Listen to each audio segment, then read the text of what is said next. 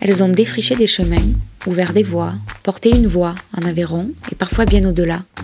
Toutes ont en commun ce territoire. Les femmes ont souvent redoublé d'efforts pour exister par elles-mêmes, s'affranchir, s'émanciper, construire une solidarité, prendre leur place.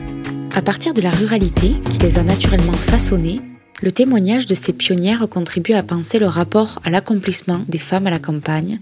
Et si Annick Cogent compare le parcours des femmes à des courses d'obstacles, la ruralité en serait-elle un de plus? C'est la question, en creux, à laquelle répondent les pionnières que j'ai invitées au micro de Finta.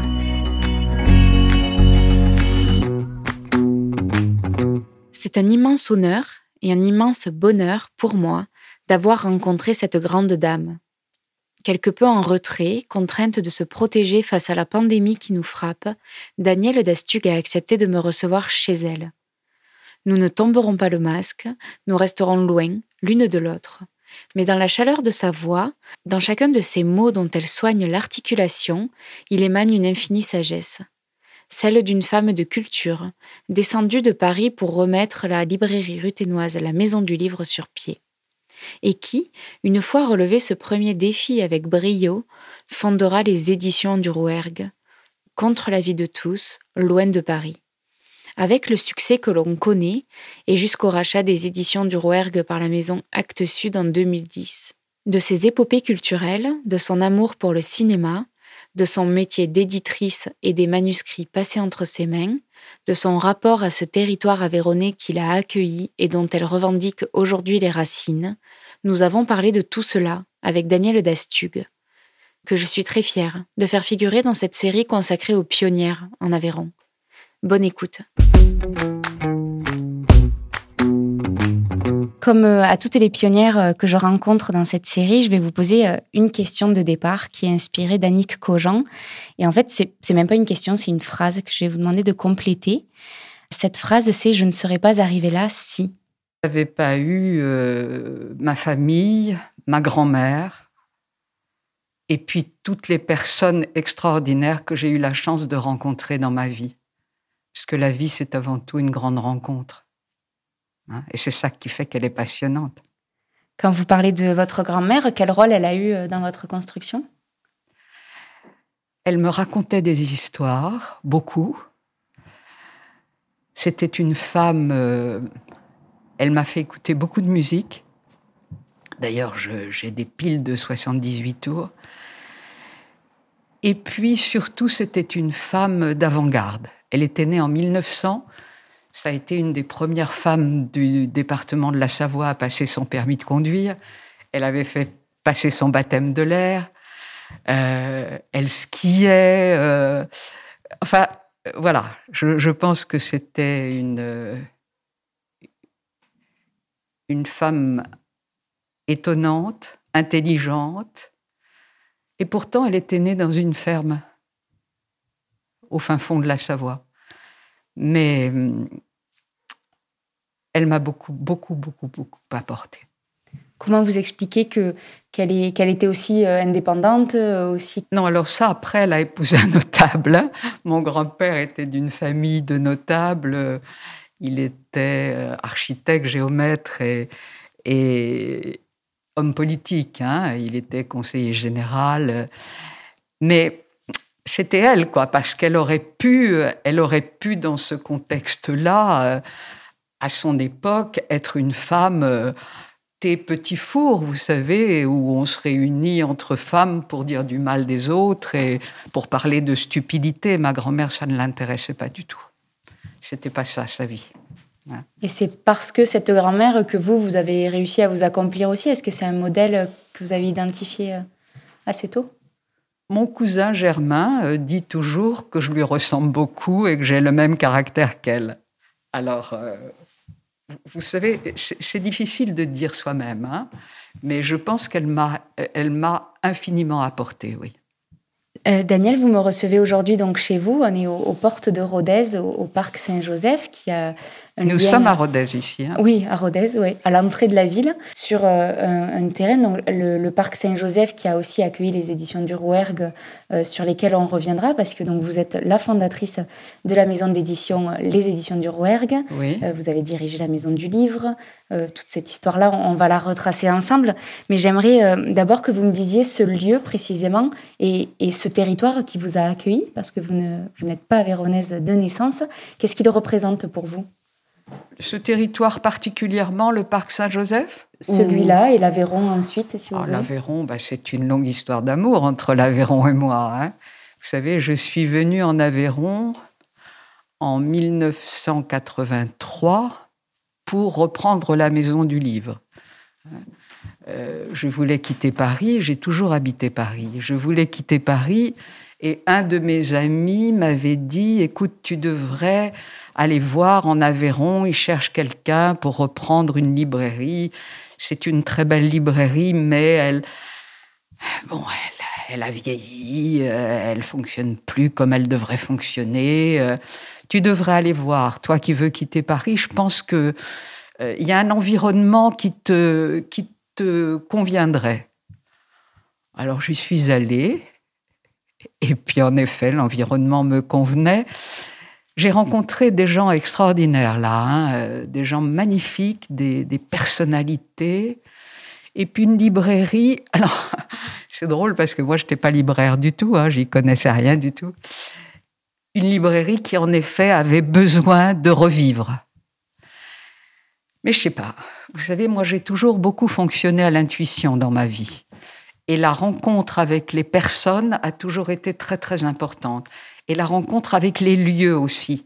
Je sens quand des lieux sont dégagent quelque chose, quand des lieux sont habités, quand ils ont une histoire euh, et, quand ça fonctionne. Hein. Voilà. Donc je suis arrivée en Aveyron, j'ai laissé mon fils à Paris et puis je suis jamais repartie. Vous dites donc que vous n'étiez pas libraire à ce moment-là. Quel était votre parcours? Vous en étiez où de votre vie au moment d'arriver euh? je, dirigeais la filiale française d'un groupe d'édition scandinave. D'accord. Je vivais, donc j'étais veuve, mon mari était décédé quelques années auparavant. Je vivais avec mon fils et j'avais envie de quitter Paris. Et donc la Maison du Livre, euh, là où elle en est aujourd'hui, cette librairie indépendante qui rayonne euh, sur tout, le quart sud-ouest et même au-delà, euh, vous n'êtes pas étrangère à ce succès, vous, vous l'avez... Non, il y a eu tous ceux qui ont... Vous savez, il faut, il faut toujours être modeste dans la vie. Hein. La Maison du Livre existait, il y avait eu le Père Sudre qui avait beaucoup travaillé. Quand je suis arrivée, il y avait Monseigneur Foulquier qui était un homme étonnant d'intelligence, de culture il y avait l'évêque, c'était monseigneur Bourra. C'était un homme exceptionnel, cet évêque. Et tous très préoccupés de culture. Et ce qui les préoccupait, c'était qu'ils voyaient que cette librairie euh, périclitait. Hein. elle, petit à petit, elle perdait sa place, elle vieillissait. Et quand je suis arrivée, ils m'ont tous soutenue. Mais j'ai pu faire ce que j'ai fait parce que ils avaient fait eux ce qu'ils avaient fait avant. Hein. Et moi, il m'a fallu quand même à peu près trois bonnes années pour faire que la, librairie reprenne sa place, reprenne sa place en majesté, quoi, et qu'elle les travaux, les redresser un peu le redresser les comptes. Et puis j'ai eu beaucoup de chance en arrivant parce qu'il y avait une équipe dans la librairie. Il y avait des libraires. Éline Bonnet, que vous connaissez certainement, euh, Monsieur Mestre. Euh, et ces gens-là, avec beaucoup de générosité, ils m'ont appris le métier de libraire. Et comme moi, j'étais pas libraire, j'arrivais avec un regard neuf. Et peut-être c'est ce que nous avons fait ensemble, eux avec leur expérience et moi avec mon regard neuf, qui a permis de, de faire le développement de la maison. Et donc, vous parlez de, trois ans. Il vous a fallu trois ans pour, euh, pour, pour vous y faire. Euh, c'est aussi trois ans après, en 86, que vous créez les éditions du Rouergue. Absolument. C'est-à-dire que moi, je n'avais pas vocation, vous savez, euh, la librairie fonctionnait. Je n'avais pas vocation à m'asseoir derrière la caisse, vous voyez, pour encaisser. Et je n'ai pas de mépris hein, pour les gens qui sont derrière la caisse et qui encaissent. Mais j'avais envie de continuer à développer. Et c'est là où dans le, dans le nom des éditions de la Maison du Livre, il y avait euh, Édition du Royag. Et je me suis dit, écoute, toi tu es éditrice de métier, donc tu vas relancer cette maison, qui d'ailleurs n'avait jamais édité grand-chose. Je crois qu'elle avait édité euh, un livre dans sa vie, un livre religieux. Et je me souviens, mes amis me disaient, euh, mais tu peux pas t'appeler. N'oubliez pas qu'on était en 86 hein, et que Paris regardait toutes les maisons d'édition étaient sur Paris et Paris regardait la, province et surtout l'Aveyron, l'Aveyron euh, comme un espèce de truc perdu euh, au milieu de la campagne et, il me disait mais non il faut que tu changes le nom tu peux pas t'appeler édition du Rouergue parce que ça fonctionnera pas et et moi, j'ai tenu, j'ai tenu, si je voulais m'appeler Édition du Royag. D'abord parce que le Royag, c'est toute une histoire hein, qui remonte à bien avant l'Aveyron. Et puis, euh, j'aime bien relever les défis. Et puis ce parisianisme, ça me fatiguait. loin de Paris, euh, dans un département euh, assez enclavé, euh, c'est quand même un sacré défi donc de, lancer cette maison. Avec quelle ambition est-ce que vous la lancez? Quelle était la ligne éditoriale? Je ne sais pas si on parle comme ça dans l'édition. Vous savez, j'ai toujours eu comme credo, il faut de, beaucoup de passion, mais il faut de la raison aussi. Hein Donc, à Rodez, une maison d'édition, si j'avais voulu avaler le monde entier tout de suite, je me serais, excusez-moi l'expression, cassé la figure, et puis on ne serait pas allé très loin. Donc, je me suis dit, je vais travailler d'abord sur le département. Comme je, suis arrivée avec ce regard neuf, je, voyais des merveilles que peut-être les Aveyronais ne voyaient plus parce que c'était leur quotidien et, et ils en étaient fiers, mais Peut-être n'osait-il pas le dire. Et moi, j'avais des enthousiasmes, mais j'avais envie de les partager. Donc j'ai commencé par euh, travailler sur le département, sur euh, le livre sur la cathédrale de Rodez, par exemple, hein, euh, qui est une merveille. Et, cette cathédrale, quelle, beauté, enfin, quelle beauté, quelle histoire. Quelle... Et puis, les choses se sont mise en place comme ça. Hein. Euh, j'ai des historiens locaux qui sont venus, comme Daniel Croze, comme Roger Béteil. Et puis petit à petit, euh, les éditions du Rouergue ont acquis une réputation de petite maison de province sérieuse hein, et qui édite des livres de qualité. Et puis après, les choses, vous savez, je vous dis toujours des rencontres. Bien sûr, dans ma tête, j'avais envie de lancer une collection de littérature et une collection de livres pour la jeunesse. Et puis en Aveyron, il y avait un garçon surdoué, euh, que vous connaissez certainement, qui s'appelle Olivier Douzou, et qui un jour est venu me voir en me disant, euh, j'avais fait sa connaissance parce que il fréquentait assidûment la, euh, les rayons de la librairie, et un jour il vient me voir, il me donne un petit livre carré, et il me dit, j'aimerais que tu regardes cela et que tu me dises si tu pourrais me, me présenter à des relations euh, que tu as à Paris. Oui, donne. Est-ce que c'était Jojo, Lamache Bingo. Alors, bien sûr, euh, Jojo Lamache, je regarde. Oh Et je me dis, mais c'est un chef-d'œuvre, ça. C'est extraordinaire, ce livre. Et alors, je, rappelle Olivier, je lui dis, écoute Olivier, euh, euh, non seulement je ne vais pas te présenter à des éditeurs parisiens, mais si tu es d'accord, je vais te l'éditer. Et donc, c'est comme ça que nous avons lancé la collection jeunesse. J'ai donc édité euh, Jojo Lamache.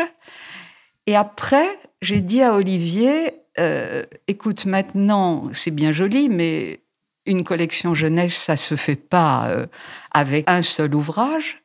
On monte une collection jeunesse, mais à une seule condition, c'est que tu acceptes d'en prendre la responsabilité. Voilà, tu me rejoins.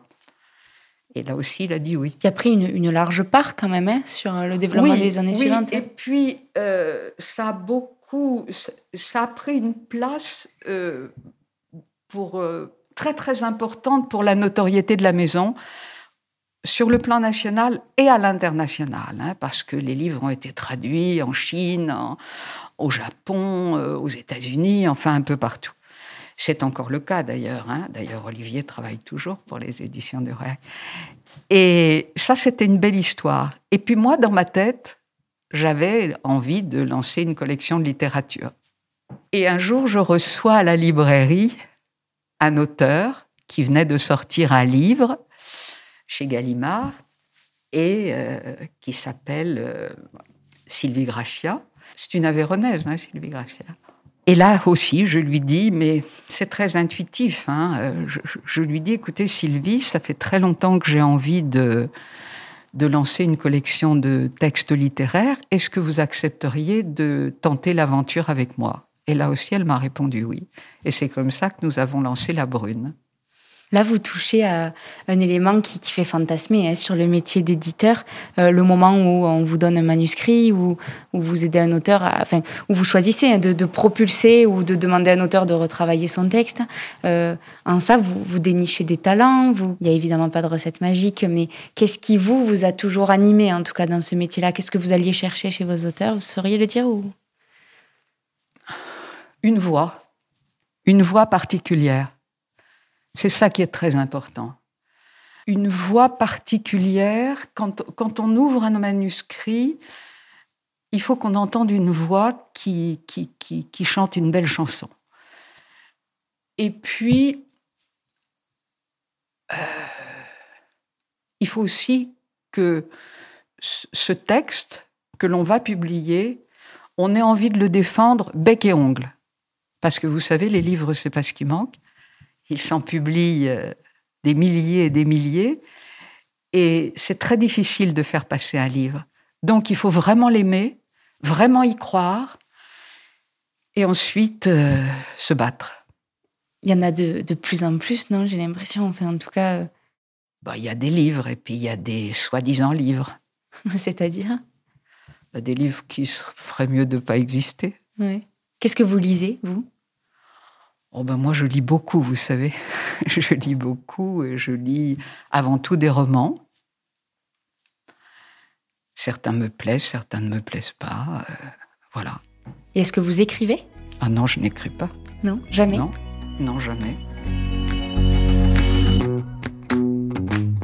Je voudrais vous, vous amener, euh, Daniel, sur le fait d'être une femme dans le milieu de l'édition, que honnêtement, je ne connais pas.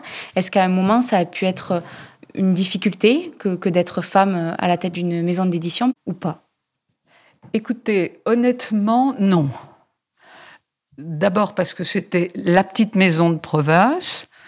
Euh, Françoise Nissen vous dirait la même chose par rapport à Actes Sud, qui est la grande maison de province. Mais non, j'ai pas. Vous savez, les hommes euh, sont surtout à la tête des grosses maisons ce sont des, hommes d'affaires. Je ne dis pas qu'il n'y a pas de très bons éditeurs, hein, mais ceux qui sont les propriétaires des maisons sont souvent des hommes. Mais c'est un métier où il y a beaucoup de femmes. Donc, euh, moi, j'avais ma petite maison à Rodez et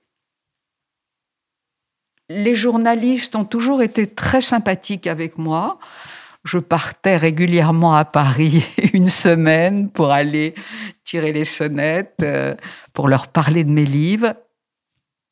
Je, n'ai pas eu, je n'ai pas eu à me plaindre. Hein. Alors après, quand j'ai fait partie du centre euh, national du livre, j'ai fait partie du conseil d'administration. J'étais bien entendu avec des grands éditeurs, enfin ceux qu'on appelle les grands éditeurs. Les... je dirais, les gros éditeurs, bon, j'ai quand même toujours eu un peu l'impression qu'ils me regardaient euh, un peu de haut, mais ça m'était complètement égal. Vous parliez de, Françoise Nissen, donc juste pour euh, recontextualiser, donc Françoise Nissen qui dirige euh, aujourd'hui la maison Actes Sud, qui a racheté les éditions du Rouergue en 2005, qui a par ailleurs été ministre de la Culture encore récemment. au moment où vous vendez les éditions du Rouergue à Actes Sud, qu'est-ce qui motive cette décision? Eh bien, ce qui motive cette décision, c'est que j'avais 60 ans et que je pensais que le moment était venu de, de prévoir euh, ma succession mhm. et, de, et de choisir surtout ma succession, puisque je pouvais le faire. C'est important, vous savez, de choisir. Euh, à ce moment-là, j'aurais pu euh, vendre ma maison, mais c'est pas ça qui m'intéressait. Ce qui m'intéressait, c'était de lui trouver euh, un endroit où elle serait bien, où elle serait respectée. Donc il fallait que ce soit euh, un lieu qui fonctionne de la même façon que fonctionnait ma maison. Et avec Françoise Nissen, enfin avec la famille Nissen-Capitani, puisque j'étais déjà amie avec Hubert Nissen, le fondateur de la maison, nous avions des liens d'amitié. Et hum, je savais quel était leur regard sur la littérature, leur regard sur la culture en général? Et ensuite, quand j'ai pris euh, ma retraite, hein, parce que je pense qu'il arrive un moment où il faut savoir se retirer, eh bien, euh, Actes Sud m'a demandé de prendre la présidence du conseil de surveillance d'Actes Sud et j'y suis restée dix ans. D'accord, donc le, le, vrai retrait, il date d'il y a quatre ans à peine. Ce serait ça? Euh, Oui, en fait. Normalement, j'avais dit à Françoise, euh, tu sais, moi, j'accepte de venir de prendre la présidence du conseil de surveillance, mais je ne dépasserai pas 75 ans. Et au moment où euh, j'avais 75 ans, je me revois encore nous partions après un, conseil de surveillance, nous partions dans les rues d'Arles pour aller déjeuner. Tu te souviens que j'ai dit que je restais jusqu'à 75 ans. Et 75 ans, c'est en septembre. Oui, oui, me dit-elle, oui, oui, on va y penser. Et puis, pof, elle devient ministre. Et là, elle me dit, bon, bah, tu vas rester quand même. Hein. Donc, je suis restée jusqu'à ce qu'elle quitte le gouvernement et qu'elle revienne, il y a trois ans. À quoi est-ce que vous vous occupez votre vie aujourd'hui? Qu'est-ce qui, qu'est-ce qui vous fait vibrer? Oh, j'ai, beaucoup d'occupations, vous savez. D'abord, je lis énormément. Hein. bon, là, c'est vrai qu'avec la pandémie, c'est un peu, c'est un peu à l'arrêt. Il y a beaucoup de choses qui se sont arrêtées, surtout pour des gens comme moi qui sont des personnes à risque. Mais autrement, je, je, je fais une multitude de choses que, que je n'avais pas vraiment le temps de faire quand je travaillais. Vous savez, euh, euh, une maison d'édition, ça demande beaucoup de travail. Il faut s'occuper de la maison, il faut lire des manuscrits, mais il faut s'occuper des auteurs aussi. Et voilà, c'est, ça demande beaucoup d'investissement, beaucoup d'énergie. Et donc, ben là, qu'est-ce que je fais? Je... Pour une amoureuse de la culture comme vous, quel regard vous avez sur la culture en, ruralité? Est-ce que vous êtes rassasié ici? Bah, écoutez, la culture en ruralité, c'est un bien grand mot, et moi, je ne peux pas, je, ne peux vous parler que de ce que je connais. Mais euh, de mon point de vue du livre, le livre se porte bien dans la France entière. Il y a beaucoup de librairies, c'est très vivant. Hein. En Aveyron, vous savez, l'Aveyron, c'est un très bon terrain pour la culture. C'est ce que j'ai remarqué quand je suis arrivée. Euh, vous savez, c'est comme dans le monde rural. On peut, on peut planter que sur une bonne terre, autrement ça pousse pas. Hein. Les Aveyronnais sont des gens étonnants, vous savez. Quand je suis arrivée à la librairie, il y avait plein de personnes qui venaient me voir et qui me disaient Bon, vous savez, les Aveyronnais sont des gens un peu froids, hein, un peu distants. Euh, bon, on espère que vous allez vous habituer. Et puis, après m'avoir dit que les Aveyronnais étaient des gens froids et distants, ils me proposaient Qu'est-ce que vous faites dimanche? Vous voulez pas venir déjeuner à la maison voilà Moi, j'ai été très très bien accueillie. c'est un terrain propice à la culture. Les gens aiment. La librairie, la maison du livre, elle a la taille qu'elle a sur une ville comme Rodez, c'est pas par hasard. C'est tout simplement parce que les Aveyronais aiment lire et sont euh, gourmands. Vous avez souvent dit que euh, vous aviez envie de, rendre l'ascenseur à ce territoire qui vous a accueilli. vous avez euh, été présidente des, Business Angels, voilà, vous avez investi dans des, petites pépites locales. Pourquoi cette envie de rendre l'ascenseur? Ben, C'est normal. C'est normal. C'est normal quand on est accueilli sur un, un territoire et qu'on y est bien et qu'on y est heureux et qu'on peut s'épanouir et qu'on peut euh, rencontrer des gens euh, de grande qualité. Le cinéma, bon, les cinémas. Comment je, suis arrivée dans les cinémas? Parce que moi, j'y connaissais rien. J'étais une spectatrice. Hein. Et puis un jour, le père Bourra me demande de venir le voir et il me dit, écoutez, puisque vous savez si bien euh, remonter les maisons culturelles, j'ai quelque chose à vous proposer, il me dit. Il y a à Rodez des cinémas qui s'appellent Le Club.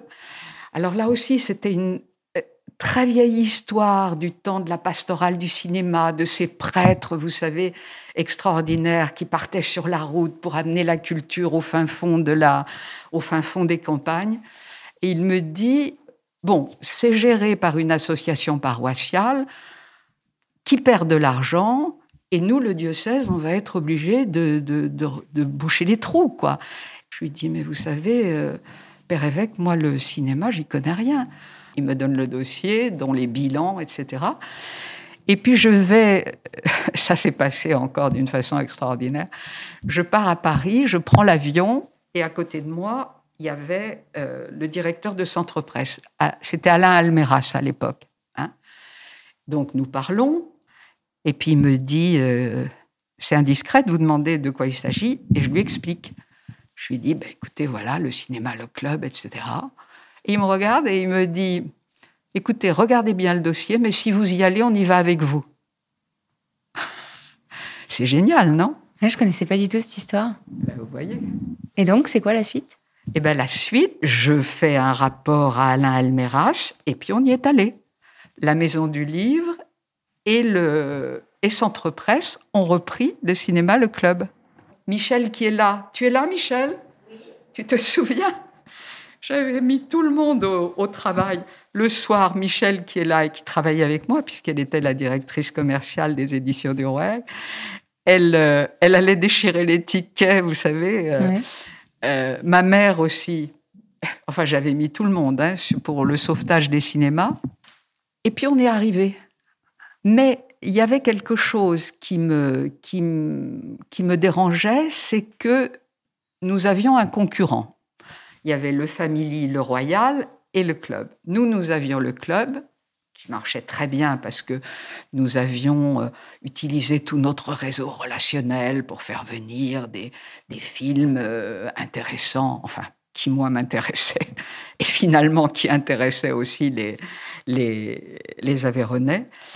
Et puis, euh, il y avait M. Verlaguet, qui était propriétaire du Family et du Royal, et qu'il avait hérité de sa maman, si vous êtes d'accord, moi je vais aller le voir et je vais lui proposer qu'on travaille ensemble. Parce que les gens, vous savez, ils avaient des cartes d'abonnement. Alors, ils ne savaient jamais où allaient sortir les, les, films. Et moi, je trouvais ça stupide, quoi. Et puis, je trouvais ça stupide qu'on se...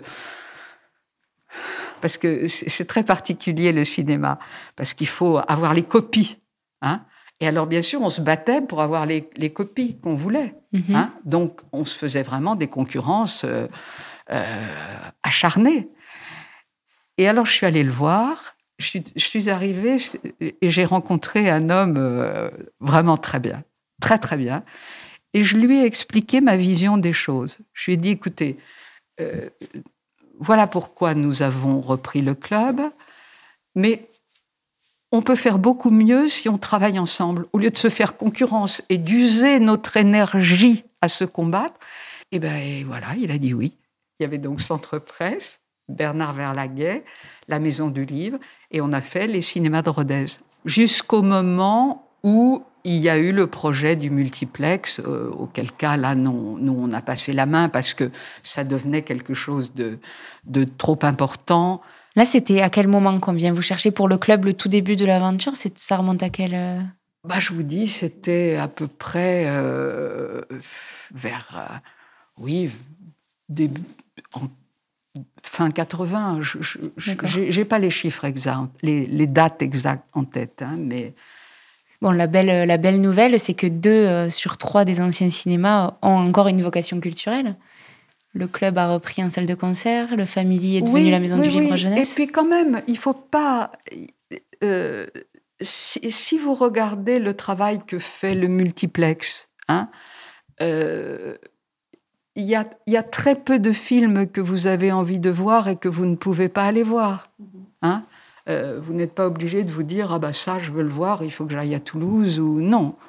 Dans, entre le multiplex et les salles du département, bon, l'offre quand même est, euh, est de qualité et, on, et, on, voit les meilleurs films qui sortent. Hein. Je voudrais finir, euh, Daniel, sur une question euh, que je pose à tous mes invités dans le podcast. Oui.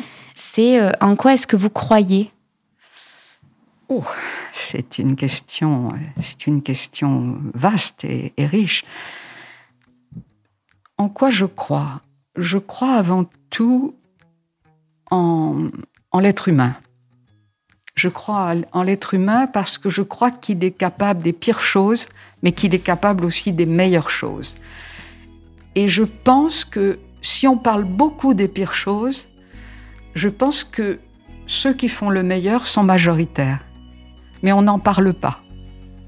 Hein? On n'en parle pas, euh, c'est dommage. C'est dommage. Et je crois par-dessus tout à la nouvelle génération, aux nouvelles générations.